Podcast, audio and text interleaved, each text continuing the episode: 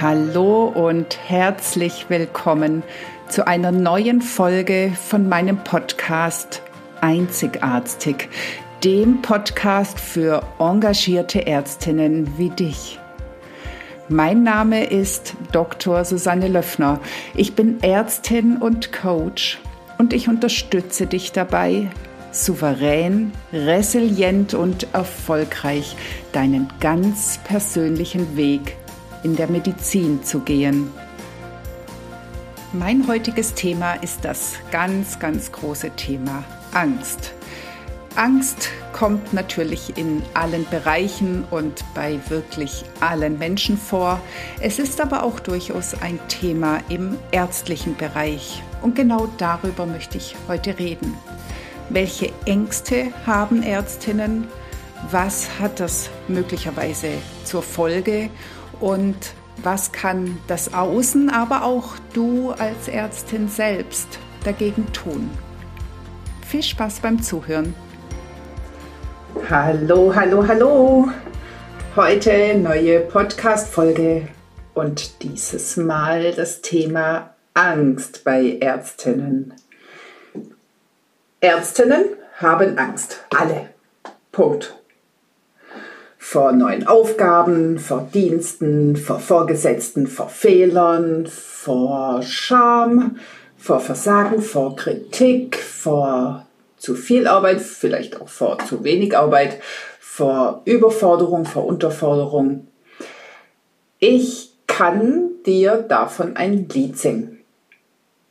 Ängste gehören einfach dazu, zu unserem Job und äh, zu unserem Leben. Denn nicht nur Ärztinnen haben Angst, sondern jeder Mensch hat Angst. Und wenn er behauptet, er hätte keine Angst, dann erkennt das noch nicht.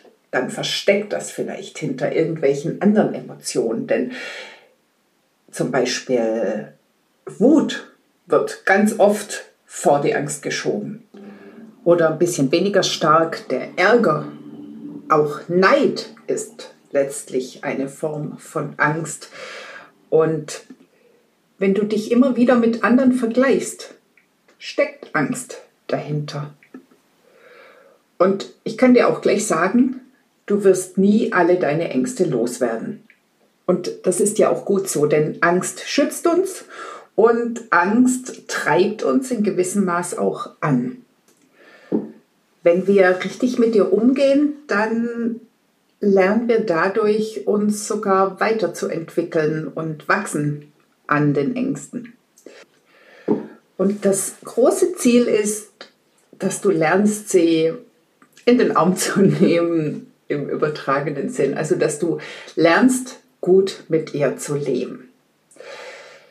Wenn ich jetzt mich so an meine Klinikzeit erinnere, dann habe ich einige Kolleginnen erlebt, die sich schwerer taten mit ihren Ängsten als andere. Das waren Kollegen, Kolleginnen, die sich ähm, beschwert haben, warum sie so schnell Dienste machen müssen und sich noch nicht bereit gefühlt haben. Sie haben häufiger um Hilfe gebeten oder um Unterstützung gebeten in speziellen Situationen. Sie haben manche Tätigkeiten versucht zu vermeiden, Sie haben im Dienst häufiger den Hintergrund angerufen als andere. Aber wenn ich mich jetzt so an sie zurückerinnere, dann waren das fast immer so gewisse Phasen und irgendwann waren die auch vorbei. Und ähm, aus ihnen wurden ganz tolle Ärztinnen, die inzwischen souverän und, und gern ihren Job machen. Und dann habe ich auch Kolleginnen erlebt, die, also ich bin ja Anästhesistin und kann deswegen den Bereich vor allem beurteilen.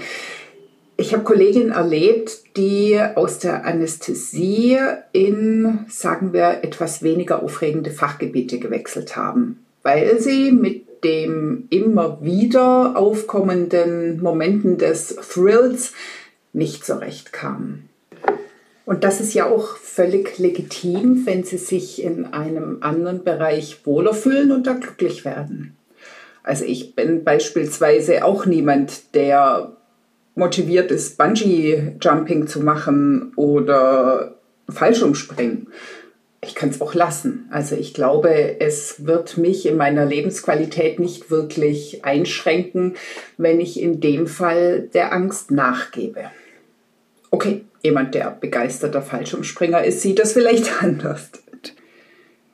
Der springende Punkt ist nur, wie sehr gebe ich der Angst nach, beziehungsweise wie sehr schränke ich mich ein durch die Entscheidung, mich dieser Angst nicht aussetzen zu wollen. Denn was mir tatsächlich erst vor kurzem bewusst geworden ist, ist die Tatsache, dass es nicht wenige Ärztinnen gibt, die aufgrund auftretender Ängste das medizinische System oder zumindest das schulmedizinische System verlassen. Bisher dachte ich immer, dass es darum geht, dass sie sich nicht mit dem Druck oder den Anforderungen des Gesundheitssystems anfreunden können, den Reglementierungen, den Folgen des Personalmangels und so weiter, ähm, dass sie dem allem entfliehen wollen. Und wer könnte ihnen das auch verüben? Und mir war wirklich nicht bewusst, dass es auch hier häufig um unüberwindbare Ängste geht. Also dass die Ängste oft die Ursache sind oder zumindest eine wirklich große Rolle spielen. Und auch hier kann man jetzt natürlich sagen, dass eine neue berufliche Orientierung dafür eine Lösung ist. Ist es ja auch. Und vielleicht kann man sogar den höheren Sinn drin sehen, dass alles einen guten Grund hat, warum es so kommt, wie es kommt.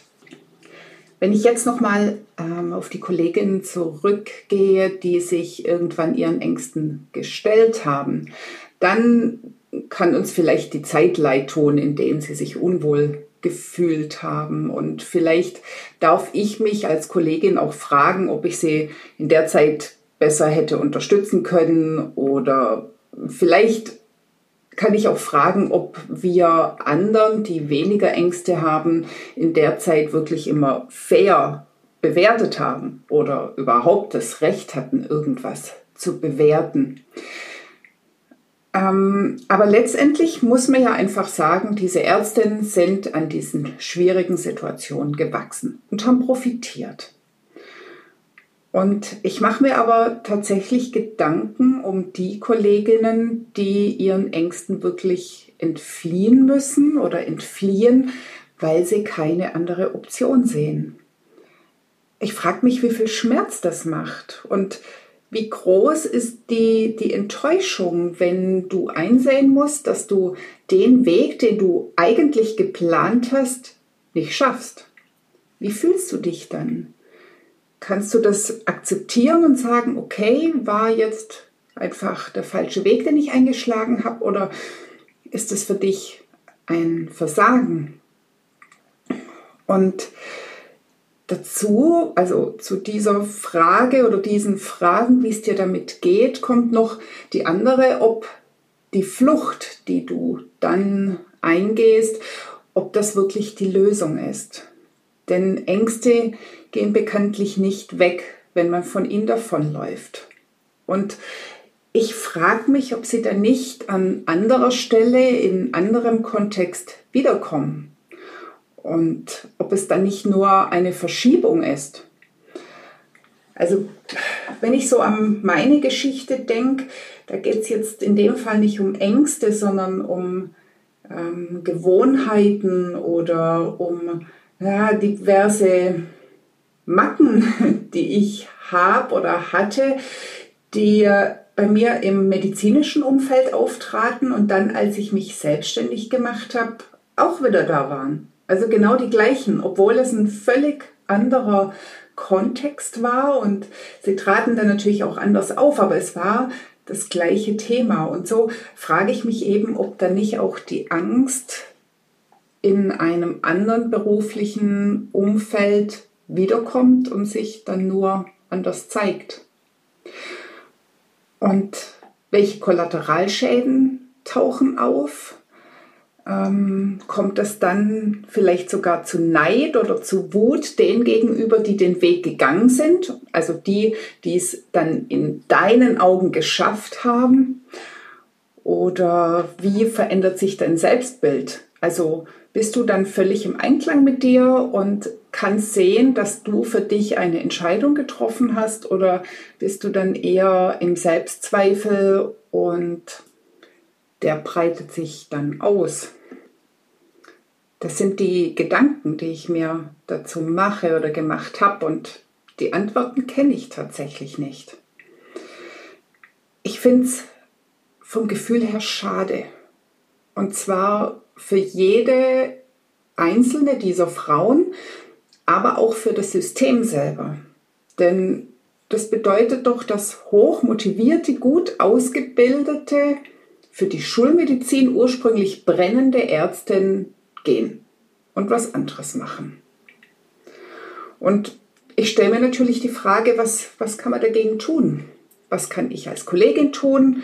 Was kann das System tun? Und was können die betroffenen Ärztinnen selbst tun?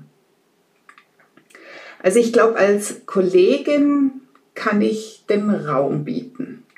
Also Ängste werden bereits geringer, wenn sie ausgesprochen werden. Also kann ich die Kollegin direkt darauf ansprechen. Ich kann ihr Unterstützung bieten, die ihr vielleicht Sicherheit gibt. Ich kann ihr die Arbeit aber nicht abnehmen, weil dann wäre es ja wieder ein Weglaufen.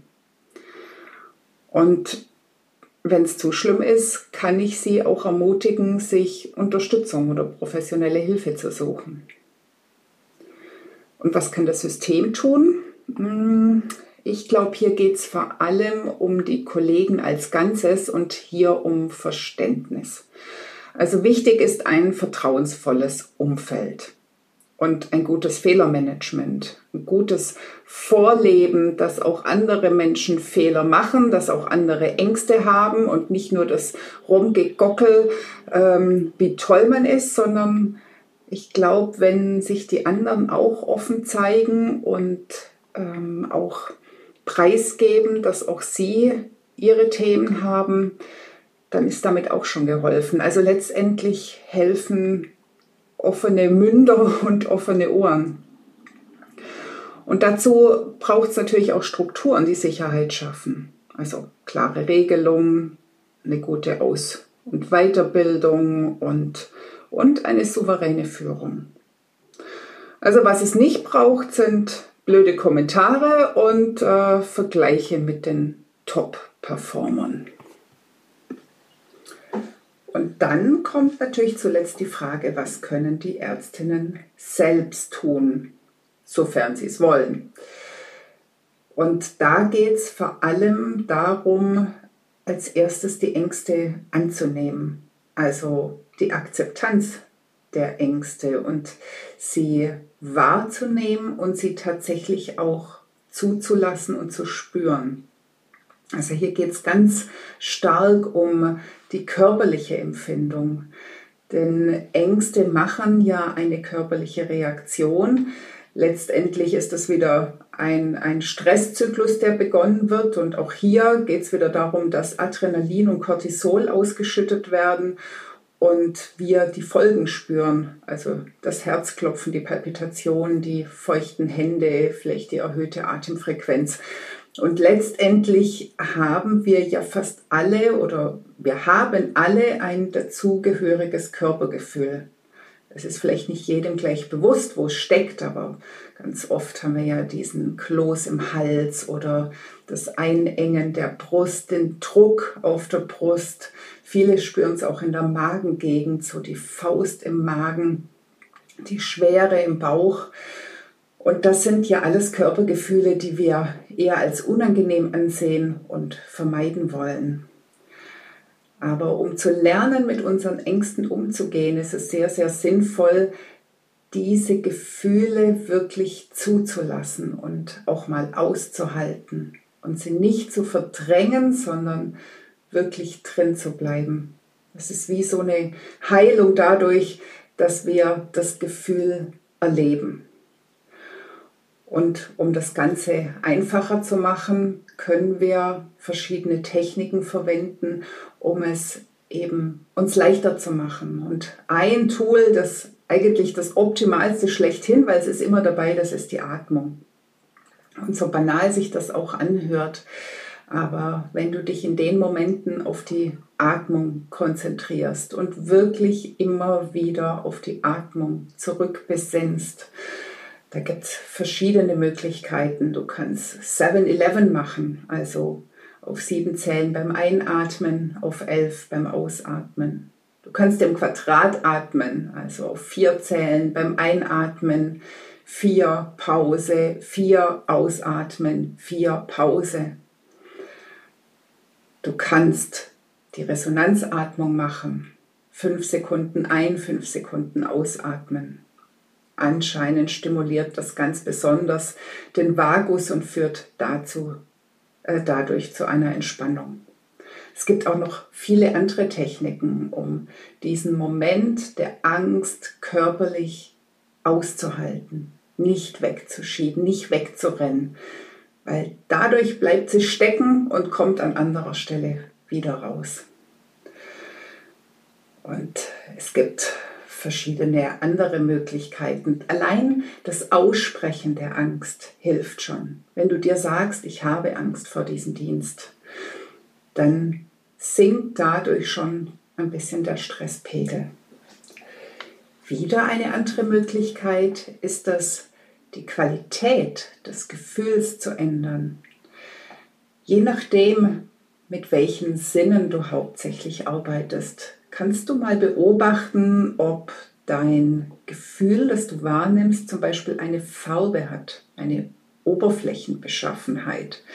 Ist es groß? Ist es schwer? Ist es rau? Welche Farbe hat es? Welche Temperatur hat es? Ähm, ist es glatt, trocken, nass.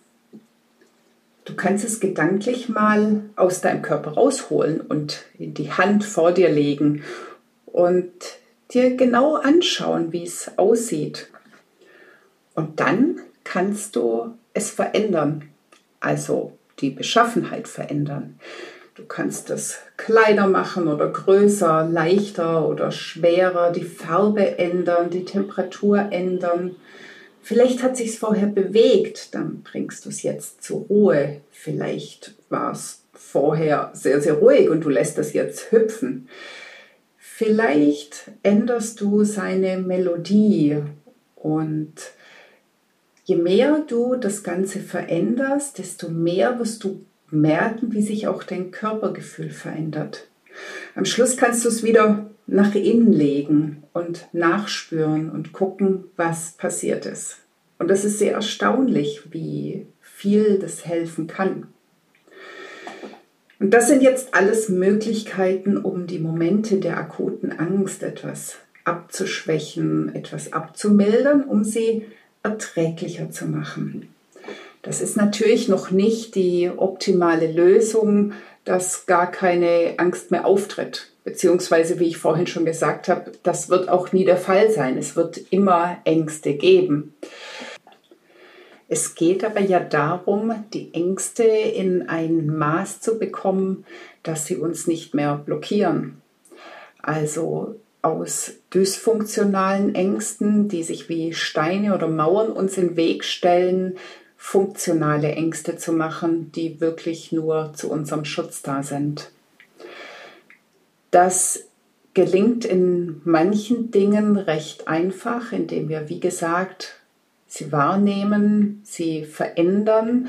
Manchmal stecken hinter unseren Ängsten aber auch sehr alte Ängste, die quasi in unserem Gehirn gebahnt sind. Es sind Erfahrungen aus der Kindheit, Manchmal sind das auch gar nicht unsere Ängste. Manchmal sind es die Ängste zum Beispiel unserer Eltern, die wir als Kind beobachtet haben und durch unsere Spiegelneuronen miterlebt und darum für uns selbst abgespeichert haben.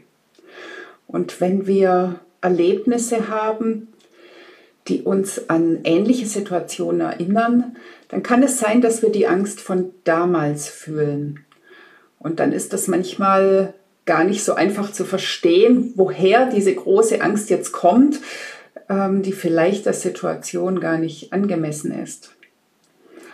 Und oft stecken hinter den Ängsten auch andere Ängste. Also ganz oft geht es tatsächlich dann um Die Angst vor Scham, die Angst, keine Anerkennung zu bekommen, die Angst zu versagen, Fehler zu machen.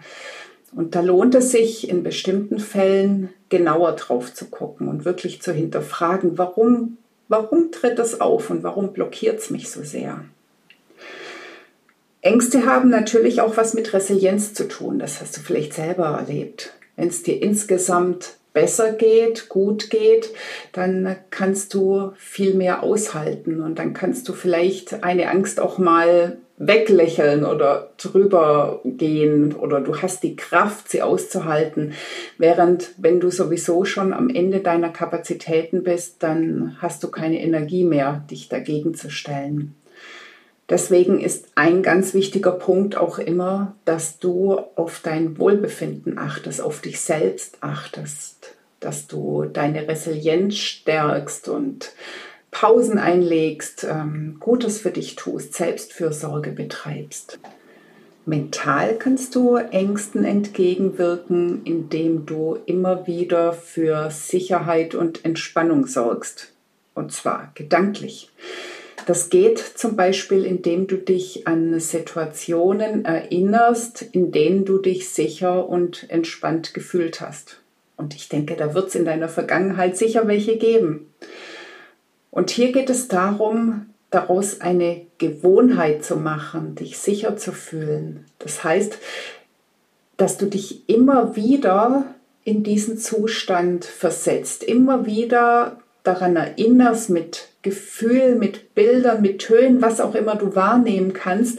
Also eine Erinnerung mit allen Sinnen wieder hervorrufst und das regelmäßig, also möglichst dreimal am Tag und um eine Gewohnheit zu etablieren, benötigt es mindestens 28 Tage. Also regelmäßig dranbleiben, immer wieder im Gehirn die Verschaltung zu bahnen, die dir Sicherheit gibt und eben nicht die Angst als fehlende Sicherheit zeigt. Ein ganz guter Gegenspieler zum Gefühl der Angst ist tatsächlich auch die Kreativität die zu Leichtigkeit führt und Inspiration. Also such dir beispielsweise ein kreatives Hobby, das dir Spaß macht, wo du immer wieder deiner Fantasie freien Lauf lassen kannst und deswegen auch mal die Ordnung und Struktur sprengst, die dich sonst entweder gefangen hält oder die du normalerweise brauchst, um Sicherheit zu verspüren. Wie du siehst, gibt es durchaus Möglichkeiten. Das war jetzt natürlich alles nur angerissen. Es gibt aber viele Wege, um den Ängsten tatsächlich den Kampf anzusagen, beziehungsweise wir wollen ja eigentlich nicht gegen sie kämpfen, sondern sie in den Arm nehmen und sie zu unserem Begleiter zu machen, und zwar zu einem erträglichen Alltagsbegleiter und die Mauern einreißen, die sie uns ab und zu baut. Denn mir ist so wichtig, dass du als Ärztin das findest, was dir Freude macht und du das lebst, was dir Spaß macht, was dir Erfüllung gibt. Und ich bin mir sicher, wenn du Medizin studiert hast, wenn du dieses Studium gemacht hast, dann hast du ja ein Interesse an diesem Thema und dann hast du deine Ziele, deine Visionen sicher gehabt. Und ich möchte so gern vermeiden, dass diese Visionen durch die Ängste verdeckt werden und du vielleicht deshalb davon abrücken musst. Das wäre einfach schade. Das wäre so vergeudet. Und wir brauchen doch diese Ärztinnen, die brennen für ihren Job und die glücklich sind, die Freude haben, die wirklich das Leben, das Arztsein leben. Und die Ärztin, denen es dabei gut geht. Das ist meine Hoffnung. Und darum würde ich mir wünschen, dass du es schaffst, die Freundin deiner Ängste zu werden oder die Ängste zu deiner Freundin werden zu lassen. Alles, alles Liebe. Das war die heutige Folge und ich freue mich, dass du bis zum Schluss dabei warst. Wenn es dir gefallen hat, dann hör doch nächste Woche wieder zu bei Einzigartig. Natürlich freue ich mich sehr über eine 5-Sterne-Bewertung und wenn du den Podcast teilst oder weiterempfiehlst. Lass uns gemeinsam eine neue Medizin mit glücklichen Ärztinnen und Patienten schaffen. Alles Liebe, deine Susanne.